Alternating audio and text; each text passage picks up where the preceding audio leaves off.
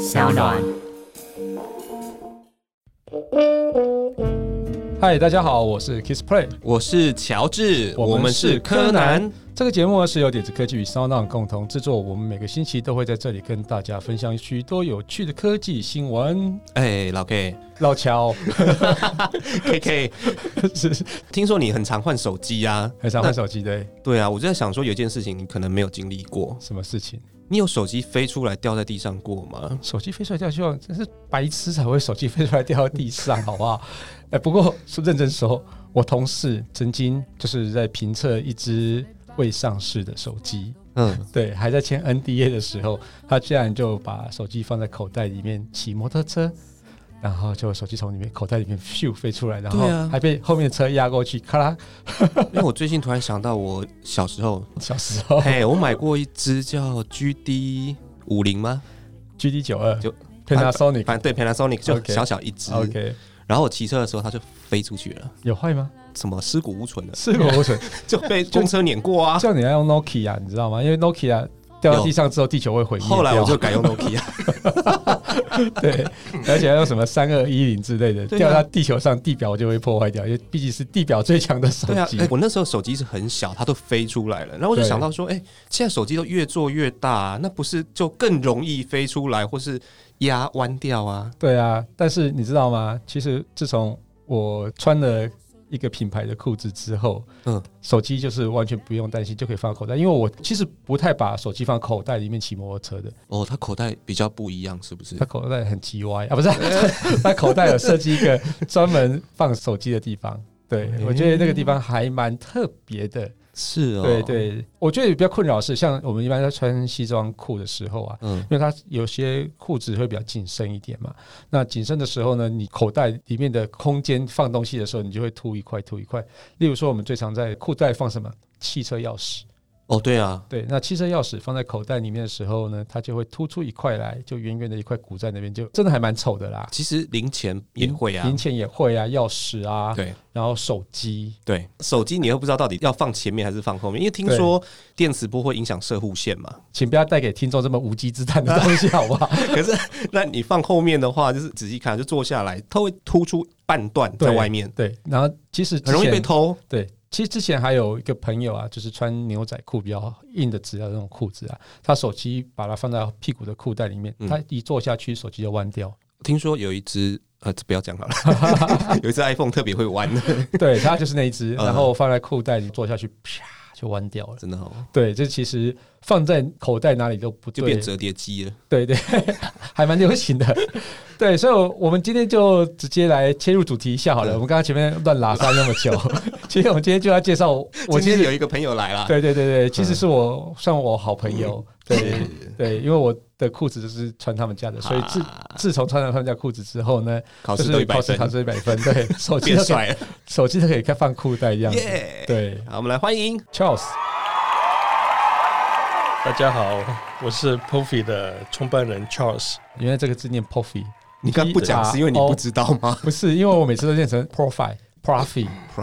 对那，结果那个 R 不发好了，，Charles 来让他讲一下这个品牌的故事啦。哎，现在叫 Poffy 啊，我简单介绍一下哦，嗯，其实 Pofi 它是德文的 professional，哦，因为是德文的发音，所以它是那种 Pofi 的音。哦。那因为舌后音我们一般亚洲人比较不容易发得出来，所以我们就念 Pofi 就可以了。所以是原好本是这样子吗记，又有深层的意义。吗？那为什么会选择德文啊？就给白，你知道吗？你让人家讲 我不想让他讲 其实主要是因为我们本身是成衣代工起家，啊，我们跟欧洲那边呢，应该说合作往来哈，帮他们代工做了四十几年。那主要的客户都是德国人，所以从我踏入这个行业开始，我都是接触到的 buyer 大部分都是德国人。哦，那我就对德文有一种莫名的诶向往跟憧憬。嗯，嗯我曾经试着想要诶学习一下德文，看能不能听懂他们私底下到底在聊什么，会不会有一些我不知道的嗯摩嘎在里面。嗯，后来我学了真的一期以后，我就放弃了。对，很难。Good Nacht，Guten Morgen，yeah, yeah, Auf Wiedersehen。对，好烦。所以今天是在讲德文，就对了。其实我最会的一个字不能在节目上讲。晒死了！哎呀，那对我希望我们没有我其实第一个最会最会讲的字就是 “晒傻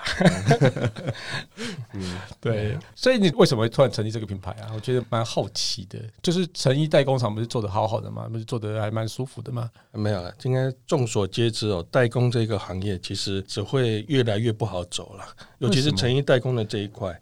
怎么讲？等等，我要制止你，台积电也是代工，对啊他是做的很爽我，也想到这件事哎，是不是？对啊，是不是你要有独特的专利啊，还有让人家诶、比较强的 know how，让人家没有办法去，所以成衣找厂人取代你。成衣厂也可以做五纳米的制程啊，不是？可是，一般的成衣厂没有办法，因为一般成衣厂其实你可以看到，呃，成衣厂当然是劳工密集产业，所以大家都是要往比较低开发的国家来去走嘛。嗯，哦，人工能够便宜，所以你看，其实像我们从两千零一年到柬埔寨设工厂，其实也有很多的，不管是台湾人还是中国人，其实很多的中国人，他们可能之前只是在成衣厂当一个小主管，结果他们哎到柬埔寨去，他们可以开一个小工厂，很简单，他们。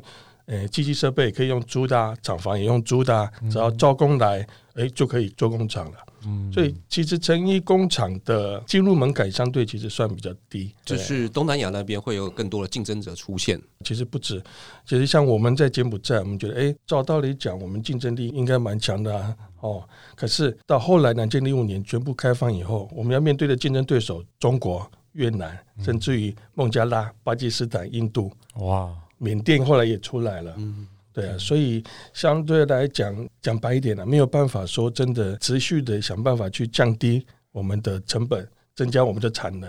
那其实以价钱上来讲，很容易就被淘汰。利润会越来越少了。对啊一定的啊对啊啊尤其是你看这几年来讲，经济不景气，所以消费者来讲没有折扣，他们不会去购买。嗯，那以品牌商来讲，呃，我的卖价由于没办法提高，甚至于可能还要再降低，要给更多的折扣给消费者。但是购买的成本来讲，以工厂端来说，你看我们买布啊。哦，买所有的辅料、所有的物料来讲，成本是持续在增加，嗯所以相对的利润只会越来越少。对，所以代工这个产业对我们来讲结束的没落之后，我们其实就有点慢慢的被淘汰的这种感觉。刚刚聊到就是说利润越来越少嘛，那所以现在品牌就是我们需要去创建一个新的品牌，添加一些新的创意嘛。对，这个创意可能就会来自于消费者的需求。那我有点好奇，说 Charles 你自己去设计这个新的服饰之前，你自己的穿裤子的经验，是不是有些什么地方让你觉得不满意，然后让你有些灵感，想说我可以去设计一些什么新的东西？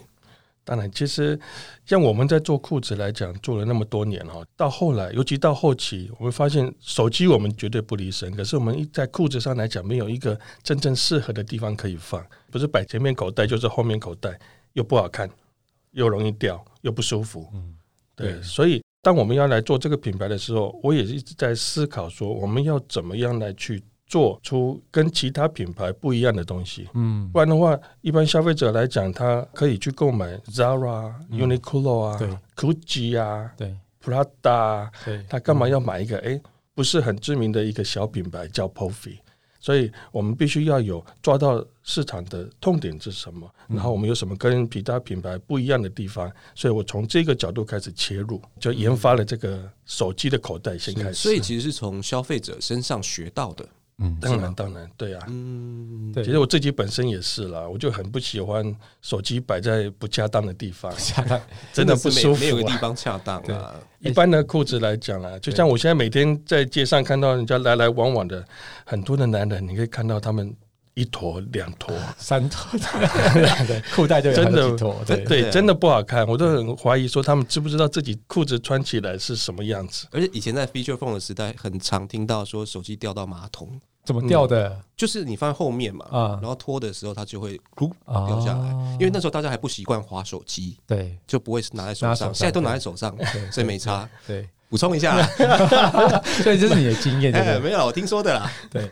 对，因为其实我我穿 Puffy 的裤子蛮多年的啊，但其实我觉得它的那个设计有个很特别的地方，就是说手机的口袋它设计在一个非常奇妙的位置。其实当初要开始研发这个口袋的时候，我们也是跟整个团队啦，哎哦，先跟我们讲一下口袋位置在哪里，好不好？好好，对对口袋位置我们 我们先讲。口袋位置呢，我现在设计在右边大腿外侧这个位置我们尺寸、做工都有去研发，那怎么样更符合人体工学，嗯。甚至于更不容易掉出来，嗯，所以好拿好放又不容易掉的一个口袋位置。对，那我们也针对这个去申请台湾的新型专利，哦还有德国的新型专利。哦对男生来讲啦，所以男生其实手不太喜欢提东西啊。我以我来讲就是这样子，对，那手是空的要干嘛呢？就是万一有敌人来的时候就可以挡。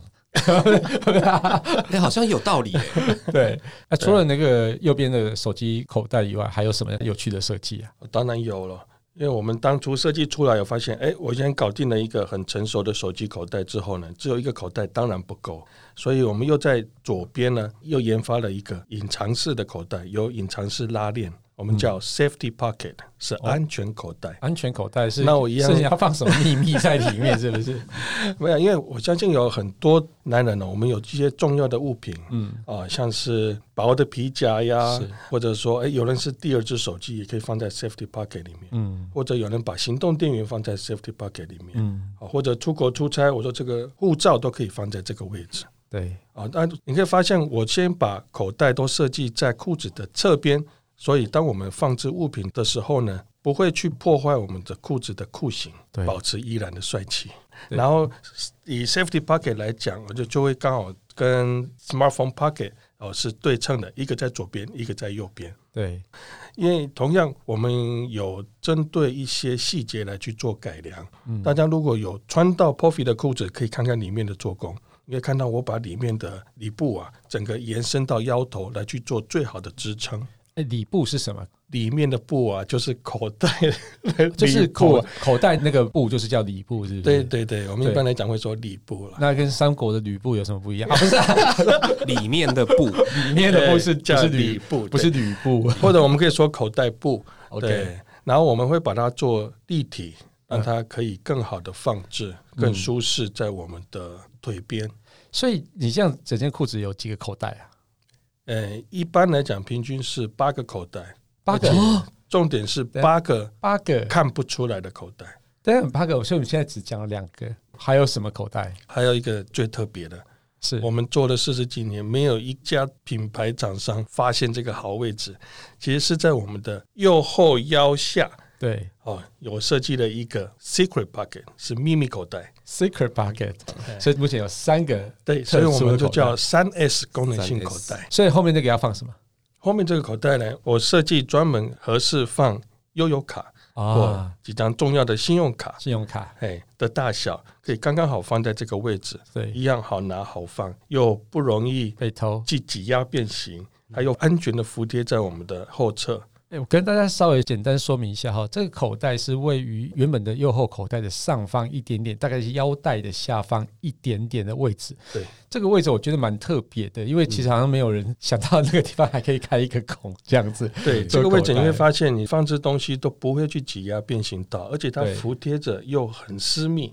一般人不容易发现。对，其实我觉得这个口袋是还蛮有趣的，对。嗯但是我被这个口袋困扰过好一阵子，怎么说？因为我信用卡常常放在里面就忘记拿出来，就拿去洗衣机洗了。哦，那是个人习惯的问题。啊 对，然后隔天早上奇怪我的悠游卡怎么不见了，然后我就去搬洗衣机。哦，对，其实你看啊，我们一般男人来讲，我们几个重要的物品，其实用这三 S 功能性口袋就可以很轻松的把它们放在里面，哦很自在随身。所以这三个口袋你都有申请专利，主要是手机口袋跟秘密口袋。秘密口袋。对，那左侧的这个拉链口袋是安全口袋来讲的话呢，市面上我们有参考，有其他品牌有做类似的东西，所以这方面比较没有办法申请专利。但是我们有针对他们的设计来去做改良加强。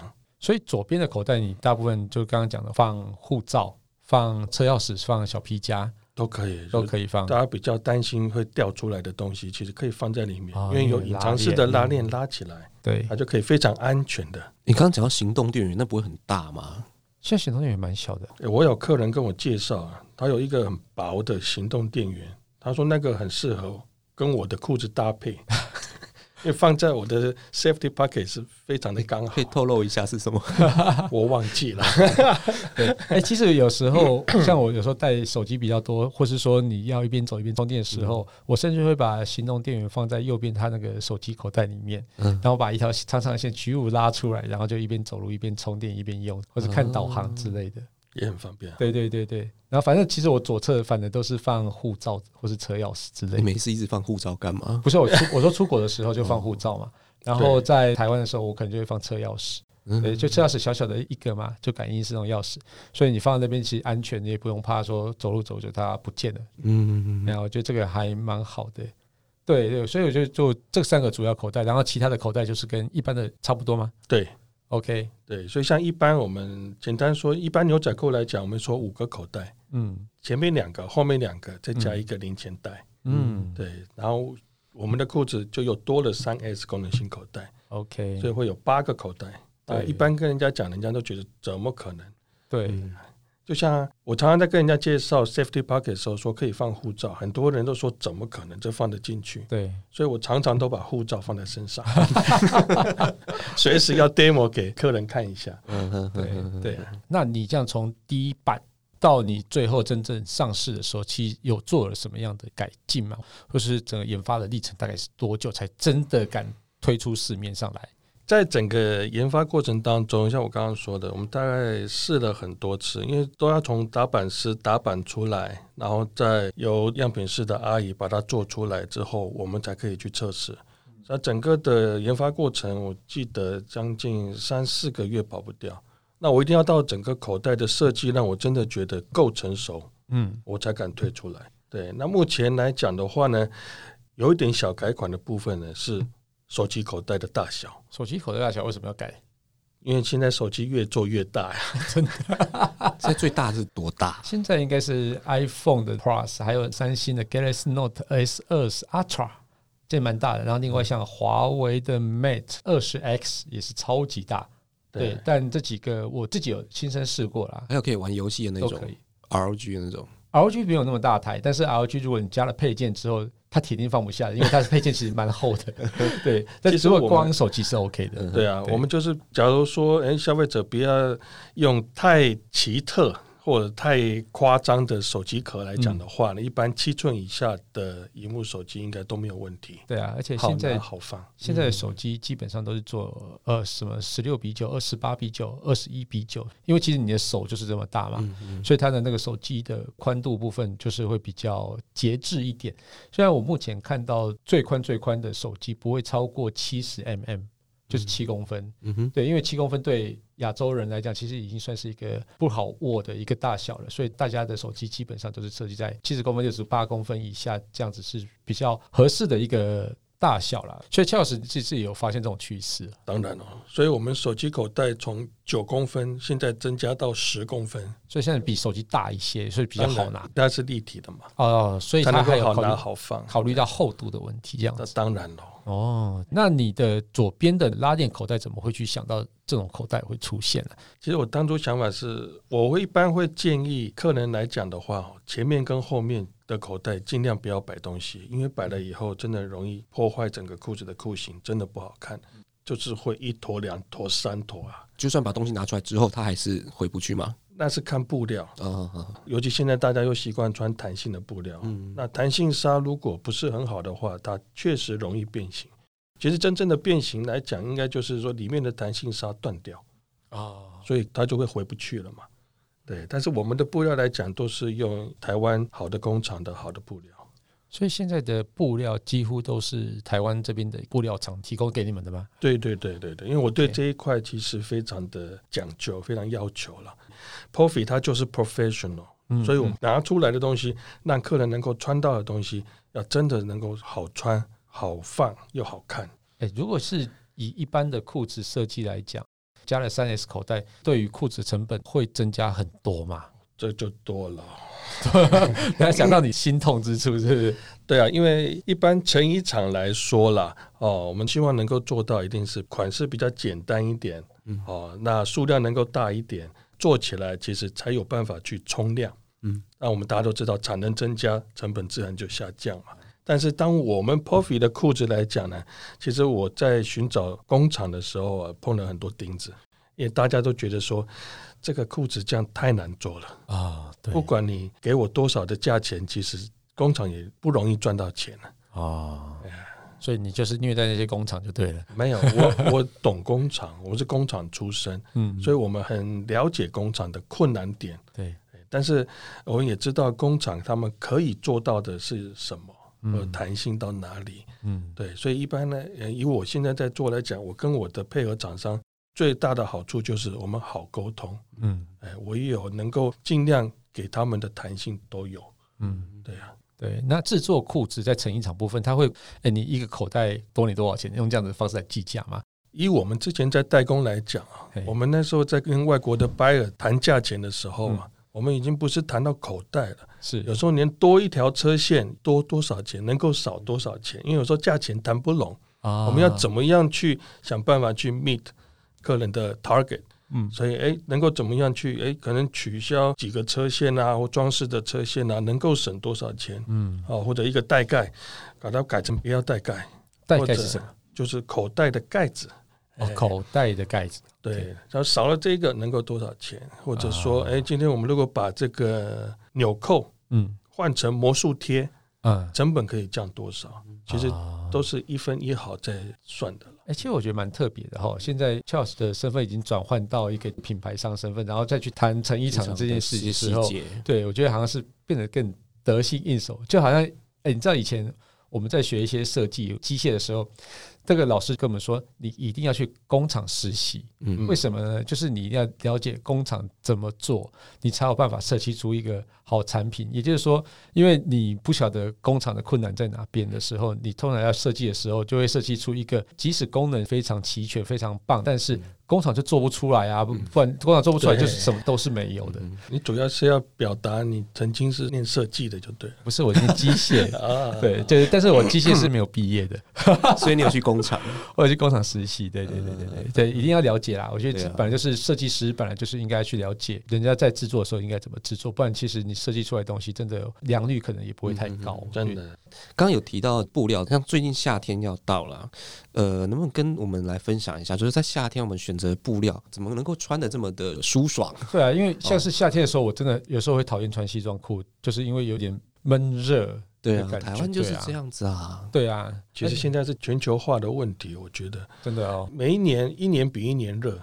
其实像我们去年来讲，我们一开始推出了我们一款曼哈顿款，虽然说哎算是我们比较热销款，大家很喜欢，可是到夏天的时候，还是有些客人来跟我反映说，能不能有再轻薄一点的布料。嗯这个布料来讲，本来我觉得我原先找到的曼哈顿的布料，嗯大概诶应该符合台湾一年四季都可以穿，嗯结果诶还是不行，所以我又去跟我们部长来去想办法，就去研发。我说我们一定要再有一个更轻薄、凉爽，对而，且不是运动裤，啊我们是上班必须要能够穿，啊下班也可以穿的一个裤子。对。所以我们就研发出来了一款布料，啊。这个布料呢是台湾算很强的一个专业做出来的，哦，而本身它就我说透气、吸湿、嗯。快干、嗯。轻薄，嗯，哎，还有凉感纱在里面，所凉感穿的就凉感，体感觉得是比较舒服一点，能够降温。哦对对，怎么做到能够应该说是比较能够比较快速的排开我们比较高的温度吧，哦。一些热量吧，啊，是把湿气排出去的感觉吗？哦。应该算是。差不多是那样的感觉。对，就是在我们的亲肤面，怎么样把这些热气能够比较快的排出去？裤子的布料其实还蛮复杂的，就感觉会扯到一些很物理啊，或是化学的的的东西。当然，而且你要知道，其实台湾我们台湾是机能布料，现在全球应该是 number one，啊，真的哦，连韩国、德国、日本其实都没有比我们还强，尤其是更专业的机能布料。像我们之前也知道说，像一些国外的消防员他们在穿的衣服，嗯或者说是运动员对哦他们在穿的衣服的这些布料，其实绝大部分都是来自于台湾的布厂。啊隐形冠军呢？真的真的，嗯，对。那你有用过什么？除了刚刚讲的凉感纱以外，还有没有用过比较特别的一个布料，或是说你即将要推出什么奇怪的布料 让大家来玩的？我现在其实最主要就是我们新推出的这款曼哈顿二点零凉感纱，我们叫轻薄凉感机能裤。那我们跟布厂研发出来之后呢，我就运用在我们最热销的曼哈顿款。啊哈，哦，那这个布料能够诶一样可正式、可休闲、轻薄、对凉感。对，它的成分来讲呢，哦，我们在寻找布料、哦，我的要求是第一一定要舒服，因为我相信每个人穿衣服舒服是最重要的。嗯嗯，所以我我在选择布料来讲，我尽量以天然纤维为主。可是现在棉呢，有时候到了夏天来讲呢，它又反而会热，啊，所以呢，才变成说我们研发的过程当中，我们主要用的这个布料呢，是以木浆纤维为主。哎，那我有个个人疑问呢，有些就是棉质的裤子啊，当你流汗完之后，它干掉之后就很容易发臭。对，对，那那个东西要怎么在布料上去改善？这布料的问题应该不是人的问题吧？没有那个棉本身它的特性就是这样子，哦，对，所以要常常换洗。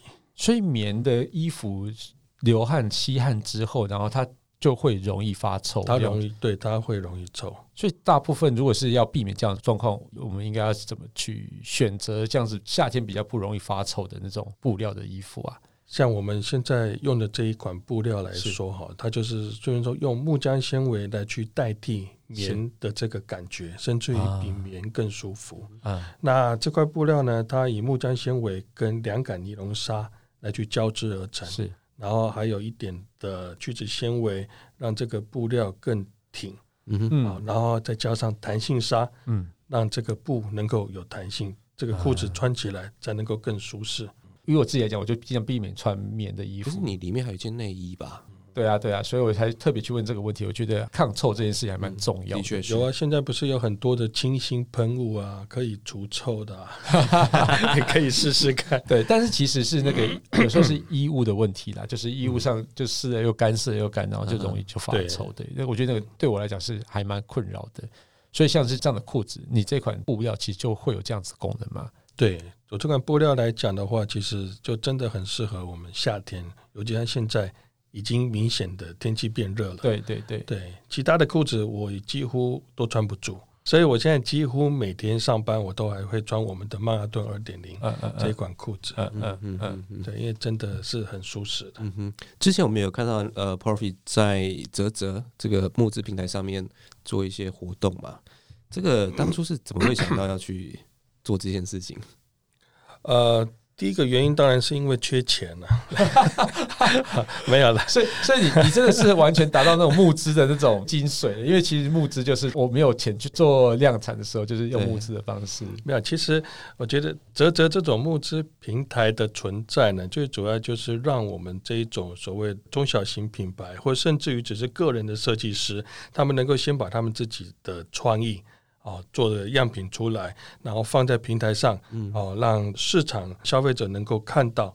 啊，一方面我觉得可以测试这个市场，他们设计出来的东西有没有消费者愿意花钱来去购买，有没有这个市场？嗯嗯嗯，哦，那二来呢，他们也可以借由说，哎，大家以预购的方式，哦，先花钱给这个设计师，设计师有了这个资金，再去给工厂来去生产大货，也减少了资金的压力跟库存的压力，嗯嗯这样子。对，我觉得折折募资啊，像这样子其实才是用在正轨的方式你。你是要我我暗示什我么？我没有暗示什么，其实我这明示好了，就是说很多的募资平台上面的一些产品，它其实根本就不是在做募资这件事情，而是叫做团购。嗯哼，对，那其实这个事情就是说，其实它原本早就已经量产了，嗯哼，而且可能就是从国外带货，带了一一堆货嘛，就准备就是等你那个金额到了之后呢，那我再把货从国外再带带进来。那这样其实不叫做鼓励新创，等于是把能量消耗在行销上面而已。嗯，对，我觉得这件事情就是比较钻漏洞出来。也它也不算钻漏洞，就是说 折子啊，或是说 Flying V，它的那种行销力量其实都蛮强的。嗯但是我认真觉得能量应该是要更 focus 在，它是真的是缺钱来去做量产这因，为募资平台它的这两个字嘛，募资顾名思义，它的主要功能应该在这里，在募资，在募资，而不是团购。让新的创意可以被大家看到，对对对对对？对啊，所以我觉得这个反而是它募资的一个宗旨所在啦。嗯嗯对对对，所以你在泽泽上面去募资完，你有什么样的感想？其实我们的裤子来讲哦，当初我为什么会选择？其他一个最主要原因是，我觉得以一般在泽泽上面会购买的这一些赞助人哦，他应该会喜欢。那本身他们就是喜欢比较新的、创新的设计的一些商品，所以我觉得他们应该会是我的目标客群，是潜在性的客户。所以哦，我才希望说能够借由泽泽这边来去曝光，能够去 touch 到这一些。我的诶很重要的一些客群，嗯嗯嗯，这样子，嗯哼。刚谈到这个泽泽的募资嘛，感觉上就是说，这个成衣产业大家都觉得是一个比较传统的产业，对不对？像你这种开始去考虑到使用数位资源啊，去做网络线上募资，应该还很少吧，对不对？嗯。那在你的这个观点来看，这个成衣产业它是不是开始也有这个数位转型这样的一个做法，在慢慢的在出现呢？我觉得哈，讲到成衣产业的数位转型的话，主要我能想到的有两种。一种的话就是，呃，我相信大部分的成衣厂其实这些年来都一样，大家的目标跟做法都一样，是怎么样能够想办法去降低成本、增加产能。好，那以这几年更明显，像工业四点零，大家怎么样去运用一些自动化的机器设备？来去辅助，虽然说大部分可能还没有办法去突破，还是必须要靠劳工人力来去完成。好，那我相信，呃，目前我看到的大部分的工厂啊，这种机器设备自动化，那一样怎么样去结合网络？哦，当然重点还是会在收集所有的数据来去做分析，那能够让所有的制程能够更精简，或者说能够把产能极大化。那这我觉得是，呃，目前我看到一种工厂生产的数位转型的这部分。嗯，那当然，另外一种呢，就是同样，呃，我看到我知道的也有不少纺织成衣的。不管是做布的或者做成衣的，他们也希望能够成立所谓自己的品牌来去做所谓的 B to C，直接触及到消费者的这一块。嗯哼，哦，但是确实是不容易了。尤其光讲我自己本身来讲，哦，我真的是从生产制造哦来去转做品牌，这三年多来，我真的几乎是从零开始学起。呃，其实光品牌的定义。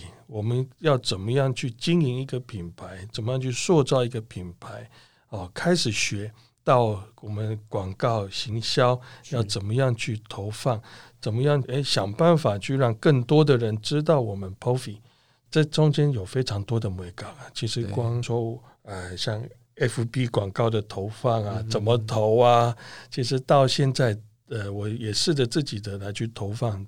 到现在，我其实还抓不到百分之百。我相信没有人抓得到，而且它也随时都在变。对对啊，然后 Google 广告要怎么样去投放？光 Google 他会说他们有非常多的产品，对不对？能够多媒体啊，联播的广告还是关键字的广告，其实所有的一切对我来讲都是从头开始学。这些你都自己从头开始学啊？几乎了，当然，初期到现在，我有跟一些网络行销公司合作过了，好，但是在合作的过程当中，我也试着让自己能够学一些，能够懂得更多，才不容易被人家糊弄嘛。对啊，这个这个是真的，没有错。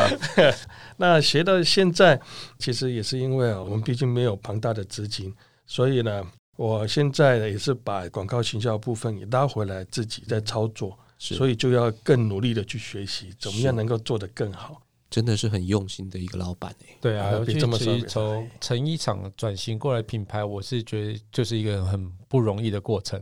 这也是我邀请 Charles 来上节目的原因。呃，我们现在可能听众还没有很多，但是可以让 Charles 可以得到一个好的一个宣传，让这个比较好的品牌去让大家知道。对。对对，所以这个其实是我们一个小小的目的，但我希望这 Charles 这边真的也是可以持续努力，把这个品牌更用力的再推广出去。对对对，毕竟是我是他的爱用者，我不希望他倒掉这样子。其实我我很多的客人都这样跟我讲，叫我一定要努力撑着，不然他们很怕买不到这样的裤子。对对，欢迎大家去体验看看啦。那要怎么样去体验你们的裤子啊？我们在台北办公室有所谓的品牌展示空间，大家现场都可以试穿体验以及。购买，嗯，但是针对外县市的其他朋友们，我们提供了真正的免费寄送到府试穿。哦，这个机制是是怎么来的？免费寄送到府试穿，其实您只要到我们的官网或脸书，只要留言告诉我们你想要试穿的，可以选择三件裤子，留下你的寄送相关资讯，那我们就会直接把这三件裤子寄到你的家里或者公司或任何地方。嗯，那你收到以后呢，你就可以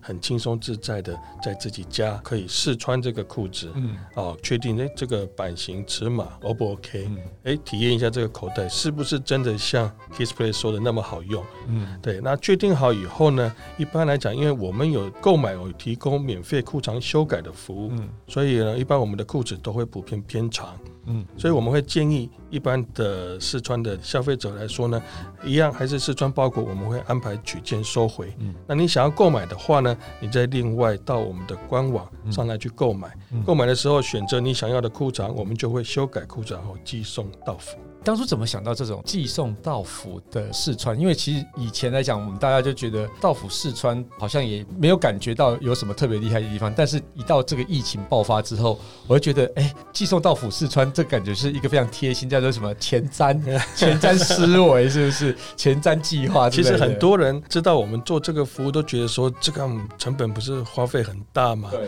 其实一来哦，就第一点就是裤子，大部分的男人还是要穿过才会购买，对大家要确定好嘛。对。而第二点呢，我发现呢，我的裤子其实只要穿过的人，大家可以感受到它的不一样，嗯所以他的购买的几率也会相对比较高。嗯嗯所以我在想，我要怎么样让人家能够穿得到我的裤子，嗯嗯而且我也没有那个庞大的资金，能够在各个县市各个点呢去设所谓的体验店面，或者说哦能够跟很多的实体店面来去配合合作。对，所以我就想说，我用免费寄送到府试穿这样子的服务呢，是，让你在全台湾。其他国家目前还没有提供了，全台湾任何地方，我们还送过金门，送过澎湖送过马祖，嗯对，我们就尽量的能够希望消费者能够穿到这个裤子，嗯，先试穿看看。嗯，那我就觉得以这样的服务来讲，真的我可以服务整个全台湾各个县市的朋友。那大家真的穿过以后，确定好以后想购买再购买，嗯没有压力。啊对，而且购买的话，我们也提供免费退换货服务。嗯嗯，而且我希望客人买的裤子就是要能够穿，能够好好的穿如果不能穿，或者说穿不下，买不同尺码的都可对，以。就不要让裤子在衣柜里面哭泣。真的，其实这裤子是真的还蛮好的。好了，那我们今天就谢谢 Charles 来到柯南的节目啊。那我们今天就聊到这里。那想知道我们最新的消息的话，我请到脸书粉丝团柯南来留言给我们。请大家在 Apple Podcast 按下订阅、留言或下载声浪 App S O U N D O N 来追踪我们。如果喜欢这期节目呢，欢迎大家多分享给身边在关注科技话题的朋友。好啊，谢谢 Charles，谢谢 Charles 好大家拜拜，谢谢大家，拜拜，拜拜。Thank you.